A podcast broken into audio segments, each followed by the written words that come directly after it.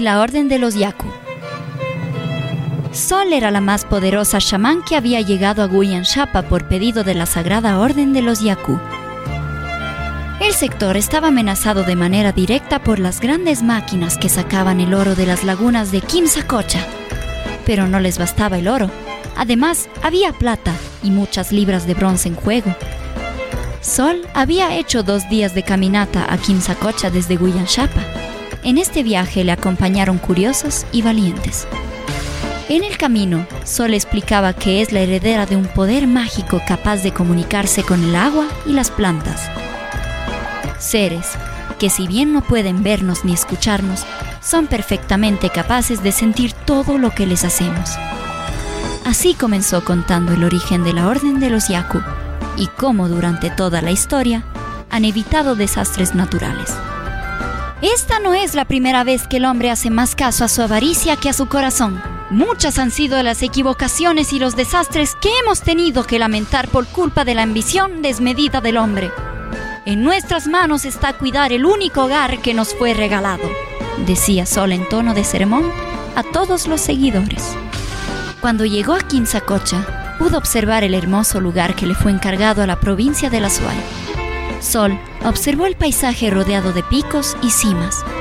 Sobre la boca de la caldera del volcán Quimsacocha, se puso a meditar buscando respuestas de la naturaleza. Cerró sus ojos en total armonía y practicó un canto. Agarró el palo santo y lo prendió con un mechero. Así permaneció durante tres horas. La gente que la acompañó no dejaba de verla y de sentirse tranquila en compañía de tan liviana presencia. Terminada la meditación, los cantos y los rezos, Sol se acercó para comunicar una idea importante. Fieles amigos, les comento que tuve una conversación con las lagunas y con todo el lugar. Al igual que los humanos, tienen diferentes opiniones. Muchas partes de la montaña están en total desacuerdo con que sea explotada la tierra y sacrificada. De igual forma, hay partes de la montaña que ya están cansadas de estar enterradas en el mismo lugar y piensan que con esta intervención del hombre todo puede tomar una nueva forma para ellas. Así, estuve mediando con la opinión entre cerros y colinas, pidiendo que lleguemos a un acuerdo entre las partes. Hicimos votación y la mayoría dijo que hay que salvar al agua y sus arroyos, ya que sin ella se pierde mucho. Hay que saber también que los daños que están hechos son irreversibles. ¿Qué quiere decir con irreversible, Sol? Preguntó uno de los seguidores, un poco nervioso que el daño que ha llegado a causar el hombre es imposible sanarlo, incluso para mí. Solo hay una opción, limpiar este sitio de una vez por todas, echando a los intrusos. Pero para eso necesito su ayuda. Díganos lo que quiera, lo que necesita. Nosotros la vamos a ayudar. Gritaba la gente que fue a apoyar a la poderosa chamán. Es importante convencer a todas las personas del sector que deben evacuar incluso a los que atentan contra la tierra. No podemos permitir que nadie muera. Vamos a pasar la noche aquí y mañana por la mañana no van a dejar pasar absolutamente a nadie. El viejo volcán y la Mamaku me otorgaron el permiso. Solo yo puedo hacer este trabajo.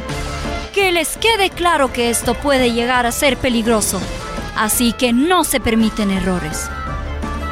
Les ordenó a todos que se vayan a dormir porque al día siguiente iban a necesitar toda su energía. Enseguida, la chamán se puso a conversar con Mamaku, la diosa del agua. Ella le comentó cómo iba a ser su aparición y dijo que no tenga miedo, que el miedo debe ser controlado para nunca dudar. Ella, al ser la diosa del agua, estaba agradecida con la misión de tan buena mujer y prometió cuidarla como una hija.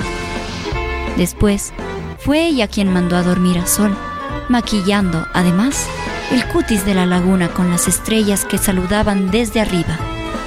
Apenas amaneció y el nivel del agua ya era más alto de lo habitual.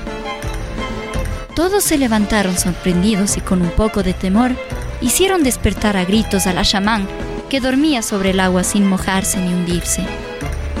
La mujer se acercó a la orilla.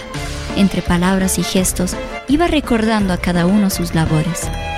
¿Quiénes salvarán a los maquinistas? ¿Quiénes salvarán a los directivos? ¿Quiénes salvarán a los políticos que habían ido a ese sitio para sus promesas de campaña? ¿Quiénes recogerán los botes? ¿Y quiénes contarán esta historia en Guyanchapa? La chamán había planeado todo perfectamente. En caso de que no les crean a sus amigos, iba a dar una muestra del poder del agua. Así, esperó y esperó. Ninguno daba señal de éxito y ya era hora de que se encuentren entre las lagunas los botes salvavidas. La chamán se levantó del agua donde estaba sentada y con brazos y manos hizo una coreografía para que la laguna vaya subiendo de nivel. Poco a poco, el agua fue ocupando mayor territorio y cubriendo partes del cerro. Los invasores se resistían a salir y solo se hallaba sobre la laguna el bote de los maquinistas, porque ellos presenciaron, antes que nadie, cómo el nivel del agua iba en aumento, llevando en su cauce la maquinaria y equipos de trabajo. Sol, cansada de la insolencia de los inquilinos, hizo lo siguiente. Invocó una forma humana, una mujer hecha de agua que medía unos 30 metros de alto, y con un solo grito hizo temblar las paredes de la montaña. El agua acompañaba de forma violenta el paso que daba esta mujer gigante hacia el lugar donde se encontraban quienes se resistían a huir. En forma de olas, hizo que muchos de ellos se traguen un buen bocado de laguna. Esa agua adentro suyo posteriormente curaría su ambición y les proporcionaría además unos preciosos bichos en el estómago.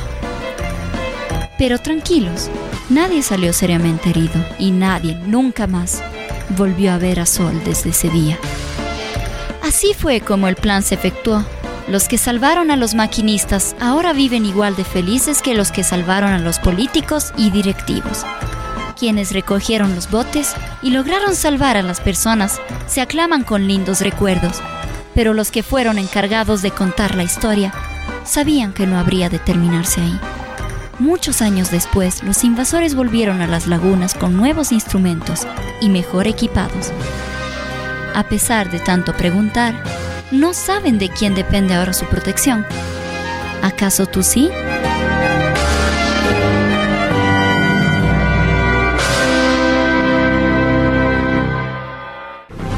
En las narraciones de Memorias Parroquiales Rurales, Santiago Paute, Ilenia Pérgola, Carolina Mora, Lucio Ochoa, con la producción de Radio UDA y la Universidad de la SUAY.